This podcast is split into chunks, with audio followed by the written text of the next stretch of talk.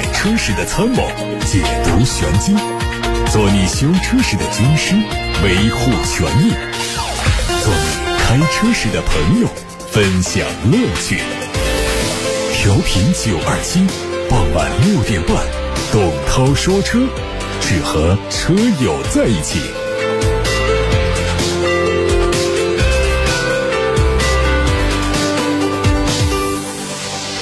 各位好，欢迎听董涛说车节目直播。在收听同时，可以把选车用车的问题发到直播间，热线电话开通八六八六六六六六，还有董涛说车的微信公众号也可以留言。看新闻，乘联会刚刚发布了二零二二年六月份的乘用车市场最新销售数据。六月份乘用车的市场零售总量达到了一百九十四万辆，同比增长了百分之二十三，环比增长了百分之四十四。六月份零售环比增速。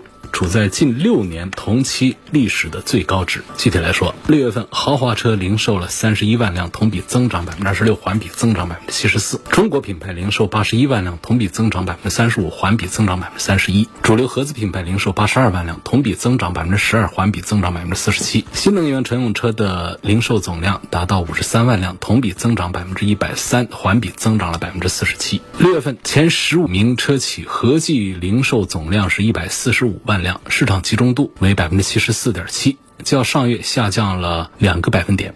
六月份零售超过十万辆的企业有一汽大众、比亚迪、上汽大众。长安、吉利，其中一汽大众的销量超过了二十万辆。比亚迪海洋系列的第二款车海豹将在七月十八号上市。这款新车已经开始预售，四款车型补贴之后的预售区间是二十一万二千八到二十八万九千八。CLTC 工况下的续航里程分别是五百五十公里、六百五十公里和七百公里。这车是一款基于 E 平台三点零打造的纯电动中型车，最大亮点是融入了很多全新技术，电池车身一体化。八合一电动力总成、热泵系统、升压快充等等一系列的比亚迪的最新技术都在这台车上有体现，在操控和安全等方面带来更好体验。另外，后驱四驱动力架构、前双叉臂、后五连杆的底盘悬挂，都意味着海豹具有更强大的运动属性。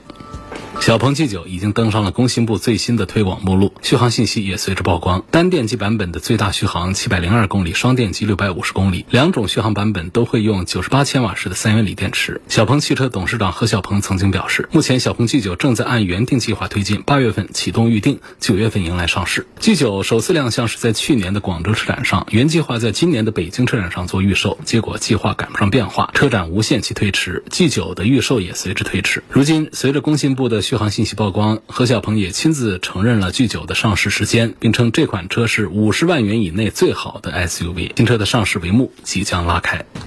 理想全新 SUV 的专利图在网上流传，它应该是之前经常和 L9 测试车相伴出行的另一款新车，内部代号可能叫 X02，可能会命名叫 L7 或者 L8。从图片看，这款 SUV 结合了理想 ONE 的车身造型，还有 L9 的头尾设计。不过，相比老大哥 L9，X02 还是要在一些方面做出了差异，比如说侧面用上了固定的脚踏板，尾部的牌照框的位置调整到的保险杠的下方，动力可能会用 L9 的 1.5T 四缸增程器和前后双电机组合。考虑到更短的轴距也不利于安装大容量的电池，所以不排除三电系统沿用理想 ONE 的零部件，并且略作提升的可能性。日本媒体报道说，现款的丰田埃尔法和威尔法两款车型会停止接单。日本当地的丰田汽车经销商说，已经接到了通知，原因是受芯片和零部件短缺以及市场供不应求影响。除此之外，丰田和雷克萨斯也在官网上宣布，从七月一号起停止接受新款丰田兰德酷路泽和雷克萨斯 LS 六百的订单，原因同样是因为供不应求。另外有消息说，全新一代埃尔法会在明年五月份发布。丰田计划在推出全新一代埃尔法之前，把手头积压的订单处理完。也就是说，最后一批埃尔法将会在明年的四月份发出。而在全新一代车型发售之前一年停销现款车型，这种情况在汽车行业当中还是非常少见的。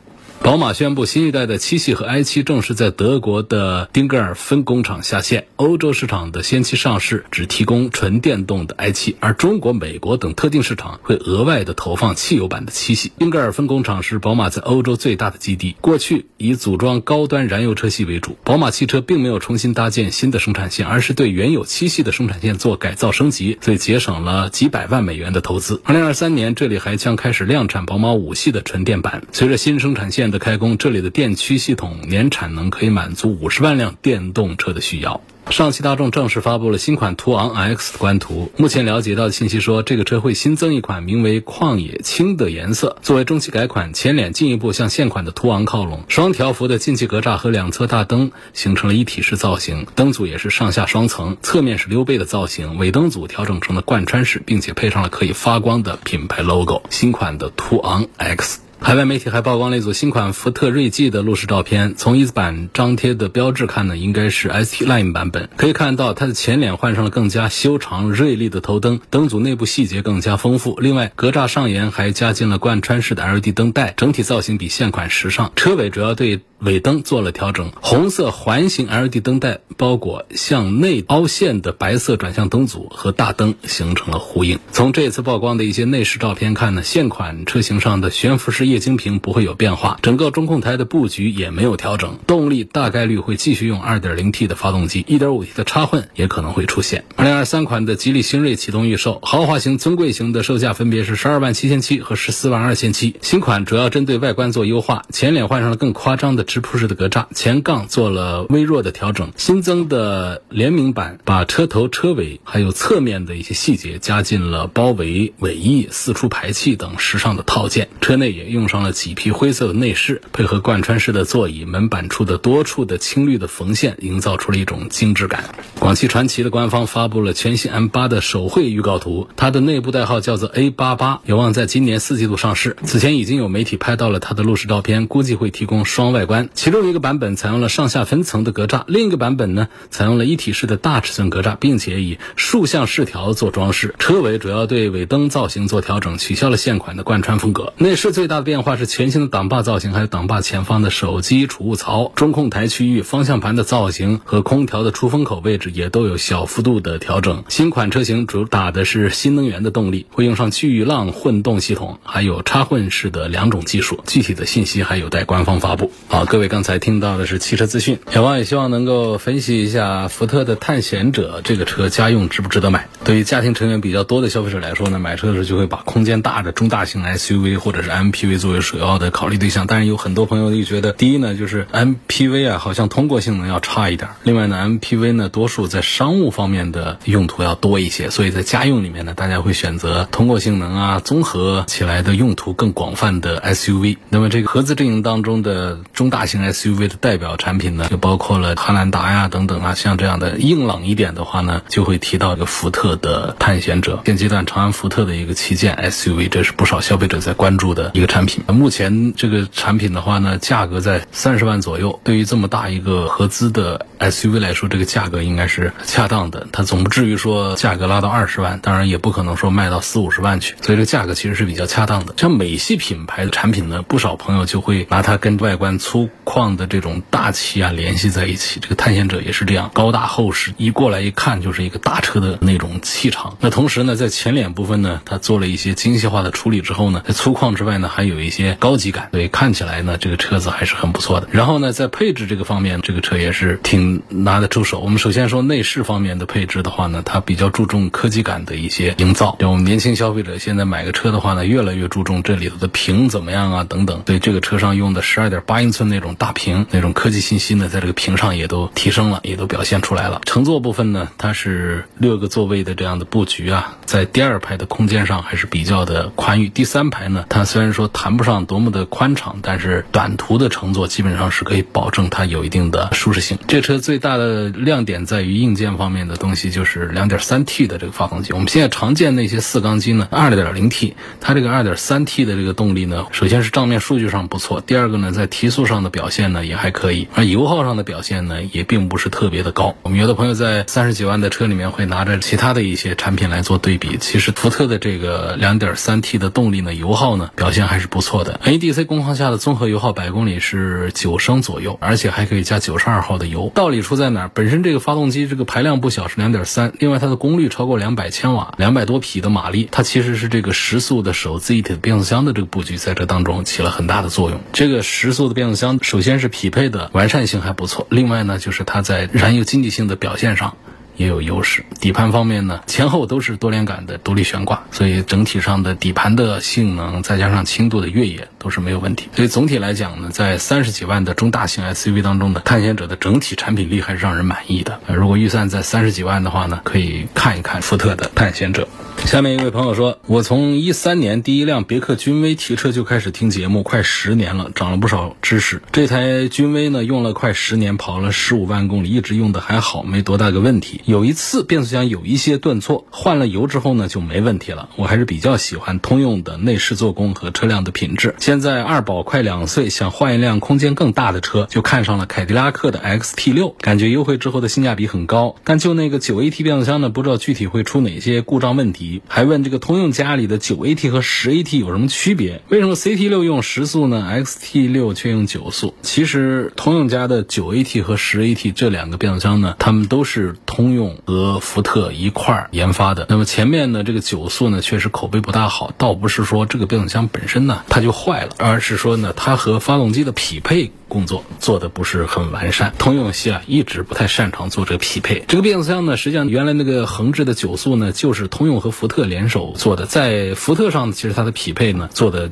都比通用的做的要更好一些。后来呢，福特和通用又再合作开发一个十速的变速箱。就这两个大厂呢，其实是合作多次。他们最早呢，其实一起还开发过六速的自动变速箱。六速的变速箱呢，当时的口碑比现在的口碑还是要更好一些。如果要拿通用的九 AT 跟它的这个十 AT 对比的话呢，恐怕这个十 AT 还是要更好一些。这个十 AT 呢，网上有个说法说它可以干掉保时捷 PTK 的自动变速箱，但这个呢也没有什么。依据啊，就是一种说法，但是呢，表达了是大家对于这个时速的一个认可，因为它整体上它有几个优势，它的一个关键词是什么？紧凑。它虽然说是时速，但是呢，它。实际上呢，跟原来通用的八速的变速箱的体积差不多，重量啊、体积它都小一些。在结构上呢，也做的比较的科学。虽然说它比八速的多两个档位，但是在零部件上呢，相对八速来说呢，它只多了一组离合器，其他的部件呢都尽量的在简化。简化部件是个好事啊，越简化其实就是故障率会越低一些。所以这个十速的变速箱呢，而且它承载的马力啊也都非常的大。像在这个全新的科迈罗身上的话呢，跟六点二的这个。机器配合也都做得很不错啊，反应速度啊，动作都非常的快。所以这样的情况下呢，如果要拿这个通用家里的十 AT 来跟九 AT 做对比的话呢，恐怕还是十 AT 要比九 AT 好一些。不过呢，我还是想。再延展多说一点啊，就是在追求档位数这一条路上呢，其实车企基本上都已经停下来这个比拼和追赶的脚步。我虽然说这个通用家的十 AT 比它九 AT 好，但是并不代表着所有的数字大的变速箱呢都比数字小的变速箱要好。据我知道的，就是现在变速箱最狠的研究到了十三 AT。但是呢，根本上没有怎么投入到商业使用，所以就是追求高档位数的汽车企业已经不多了，已经停下脚步来思考。那我们消费市场要不要这么多档位的 AT 变速箱？就是做的最好的两家变速箱工厂，一个是 ZF，一个是爱信。这两家来说呢，ZF 最拿手的是做八 AT，爱信最拿手做六 AT。德系企业比日系企业风格更激进，那 ZF 比爱信在高档位变速箱上做得好，可以理解。但是在八 AT 之上的九 AT、十 AT，其实适用口碑。没有想象中的那么好，因为这个档位数之外，平顺性、换挡逻辑的优秀不优秀，这些参数信息平台还有经销商，他都不会。告诉你这些东西比档位数要更重要的，就是毁掉一台变速箱口碑的，往往就是企业盲目追求高档位数，八 AT、九 AT、十 AT 这些其实都是浮云。在拥堵的市区，你可能连个六速都用不到。上了高速，拼的也不仅仅是档位多少，各档位的齿比，还有这个匹配标定参数，比单纯的看档位数要更加的重要。变速箱是否稳定可靠？同样要比这个档位数更值得关注。这些重要的东西呢，厂家和经销商通常都不会告诉你们，往往在做卖点的时候会拿着十 AT 说事儿。你看我是十 AT，那个是六 AT 呀。那这多好啊！那不是这样，这档位数更多，某种程度上它代表着更加经济的油耗，但是这绝对不是唯一的考核标准。匹配是否合理顺畅更加重要，因为它直接关系着我们日常驾驶的平顺性，还有使用当中是不是省心，是不是不爱坏。所以好的变速箱根本不在乎它的档位数多少。我们现在有的六 AT 的变速箱调教的好，匹配的好的话呢，比那些八 AT 的用的还要爽，还要好。所以评定这个变速箱好不好，就是换挡平顺性行不行，闯不闯档。位等等。或者说我们开车的时候，这个变速箱有没有存在感？最好是没有存在感，它不会在你猛踹一脚油门的时候出现闯荡的这种问题。日常换挡平顺如水，让你意识不到变速箱的存在，只有发动机的存在，这就是好的变速箱。这就需要企业耐得住性子，在核心技术上下功夫，打磨换挡逻辑啊，优化。基础参数，真正做好变速箱的企业不应该是在档位数上下功夫，相反，它应该是打磨出更好的换挡的逻辑和发动机的匹配的逻辑来。所以说，你要问我，比方说福特、通用的十 AT 还是选爱信的六 AT，我觉得恐怕我会选择六 AT，更加省心，而且更加的安心。当然说。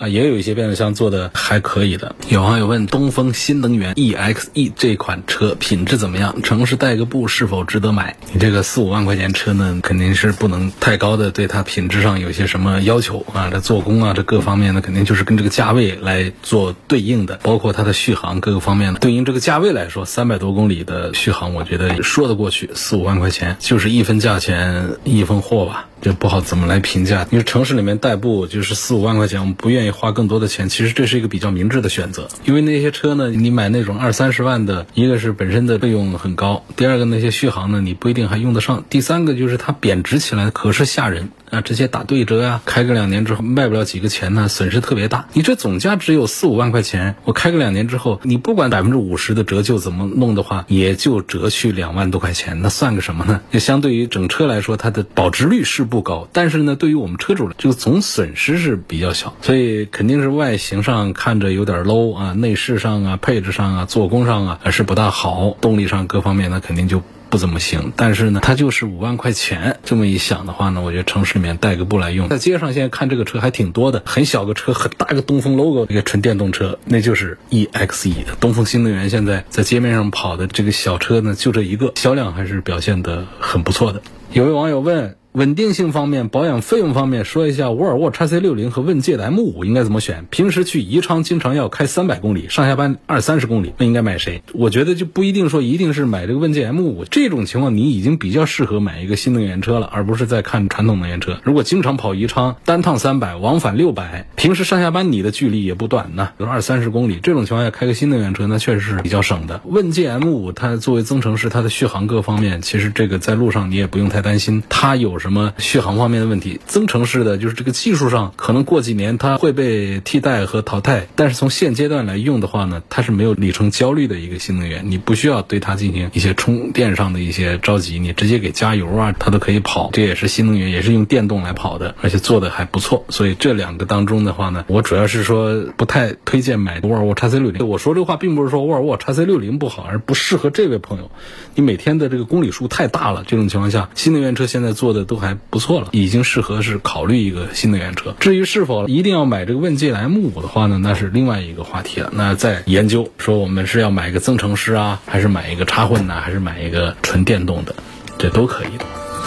下面有个朋友问我说：“新款的速腾跟凡尔赛的 C5X 两个车之间谁更适合做家用？”我也不说凡尔赛的 C5X 就多么的好啊。这其实主要讲速腾，它用七速的干式双离合，就这个一票把它给否掉了。另外呢，就是他们在一样价位之下的话呢，这个凡尔赛它是属于 B 级车了，速腾还是属于一个 A 级车的。尺寸方面倒是区别不是太大，但是它确实是个 B 级车，车内的空间呢，尤其是底盘的规格这个方面，凡尔赛是要强一些的。所以我还是赞成大家。大家可以看一看交通广播和神龙工厂合作的 FM 版的凡尔赛四 S 店也都有，电台门前也都有，打八六八六六六六六也可以报名试驾 FM 版的凡尔赛。可以看一看。下一个朋友问：现代 X 三五的干式双离合可靠性怎么样？不怎么样。问现在量产的新能源车当中，谁的智能驾驶辅助系统做的最好？可能好多人呢，第一印象就是特斯拉的自动驾驶辅助系统做的最好。我倒是觉得特斯拉的做的是不错，但是也不至于说它就一定是最好，因为从原理上讲呢，特斯拉的。FSD 呢是以视觉为主的算法，就是你把它那些全车前后左右的各种摄像头，你把它给蒙上之后，基本上这车也就盲了，也就傻了。实际上，纯视觉探测的方式，遇到下雨啊、光线不好啊等等一些变化的因素的时候呢，就很容易受影响。再加上我们在中国市场上，确实大家反馈这个特斯拉的驾驶辅助系统的事故发的比较多，体验并不是太好。现在我们确实新能源汽车的赛道已经正式的进入到智能赛道了，在智能方面，不仅要让用户户体验到这些功能，而且还要体验到它的安全性，而且还要体验到它在做本土化的优化。就特斯拉正是缺少了中国市场的本土化的优化。比方说，我们中国的交通法规、灯啊、线呐、信号啊，还有中国人的驾驶习惯、他车习惯，不是说我自己驾驶习惯，路上的其他车的一些驾驶习惯，还有就是非车。交通参与者的各种习惯，整个的本土化的适应这个工程非常大。特斯拉为什么说在全球地位很高，在中国市场怎么老出一些驾驶辅助方面一些问题？我觉得可能就是一个第一，它是以纯视觉探测方式来做的驾驶辅助，容易受到一些干扰影响。第二个呢，就是它的本土化的优化做的并不是很好。这样一来说呢，我们的国货们这方面可能就有做的强的会冒出来，不管是我们的魏小李啊，还是其他一些品牌，都还是很有。建树，这其中要说一个呢，就是小鹏，小鹏的 NGP 这套系统，其实对于本土优化方面还是做的比较强大，再加上它的高精地图提供的车道级的导航，所以对于自动驾驶提供一些感知补充，道路的形状、车道的坡度、雨率、侧倾这些数据、路标等等，让它的自动驾驶的安全性可以提高的，因为它用了超强的一些感知识别，包括激光雷达啊等等，全场景覆盖、更广的检测范围等等，有这样的一些优势。有个网友在“董涛说车”微信公众号后台发了一个问题，还是很有代表性，估计好多人都关注。他问呢，这个跑长途呢是轿车好还是 SUV 好？我觉得跑长途啊，有一个重要的一个判断指标就是谁不累，是不是？你也不讲快了慢呢。它有多少配置啊？这些都不用讲，就是谁可以开更长时间不累。当然，我们不是倡导大家不休息的那种长途的奔袭啊。按照我们交管部门的一些规定，开几个小时该休息的就得休息。修那么多的服务区，就是让大家加油休息的。从这个舒适性来说呢，因为轿车啊，它坐姿低，座椅啊，它对腿部啊，对于我们很多地方支撑性都做得不错，包括手肘部位操作方向盘时候自然下垂的状态，它都是比较舒适、比较省力的这种姿势。SUV 呢，正在开 SUV 的就更有体会，没开 SUV 的也可以想象一下，它坐姿。多数偏高，那么这个驾驶员的大腿部位跟咱们的颈部基本上呈现的是那种九十度，那么长时间驾驶呢，就会给我们的臀部啊、颈椎啊造成更大的压力，所以就让我们驾驶员更容易产生腰酸背痛的感觉。当然说啊，这还得除外一些高端的豪华的一些大型的那 SUV，它的座椅坐的跟家里沙发还舒服，那就另外一个事儿就不说了。但是呢，这一点之外呢，SUV 呢，它其实也有它的跑长途的一些优势，比方说它的空间。因为它车身设计高啊，尺寸大呀，所以横向、纵向空间更加宽松。坐那儿开的时候呢，就腿部啊放的地方更多，包括在后备箱的空间上，SUV 也更有优势，视野上也是更有优势。从观察这个远方、前方的视野上，SUV 比轿车明显是要好。开 SUV 能够看更远，如果前方有突发事件的话，地面有什么障碍的话呢，SUV 也是更容易查看到，可以提前采取一些措施。还有在安全性上，SUV 的安全性是要胜过轿车的，因为轿车车头低啊，SUV 车头高啊。所以不管是追尾还是正面碰撞，可能有时候轿车的保险杠不能直接发挥作用的时候，这个易损件和主要核心部件正好是对抗 SUV 的防撞梁，所以不管是在高速啊还是低速碰撞当中，轿车还是比 SUV 要吃亏一些。轿车的优势是在哪？就是它重心比较低，高速行驶的时候它稳定性要好。说的再补一点，就是讲如果是出现那种。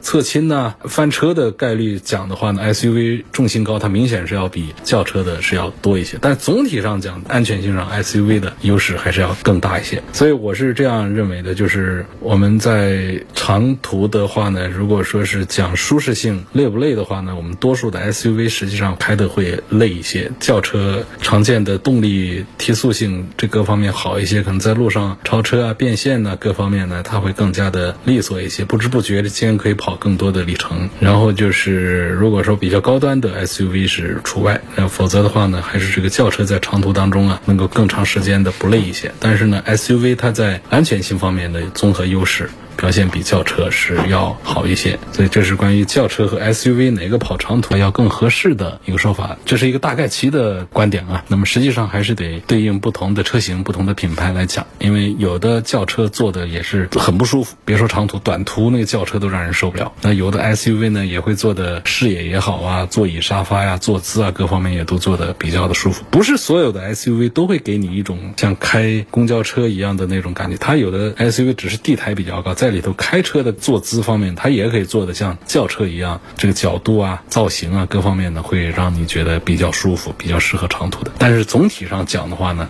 轿车比 SUV 舒服一些，SUV 比轿车是要安全一点的。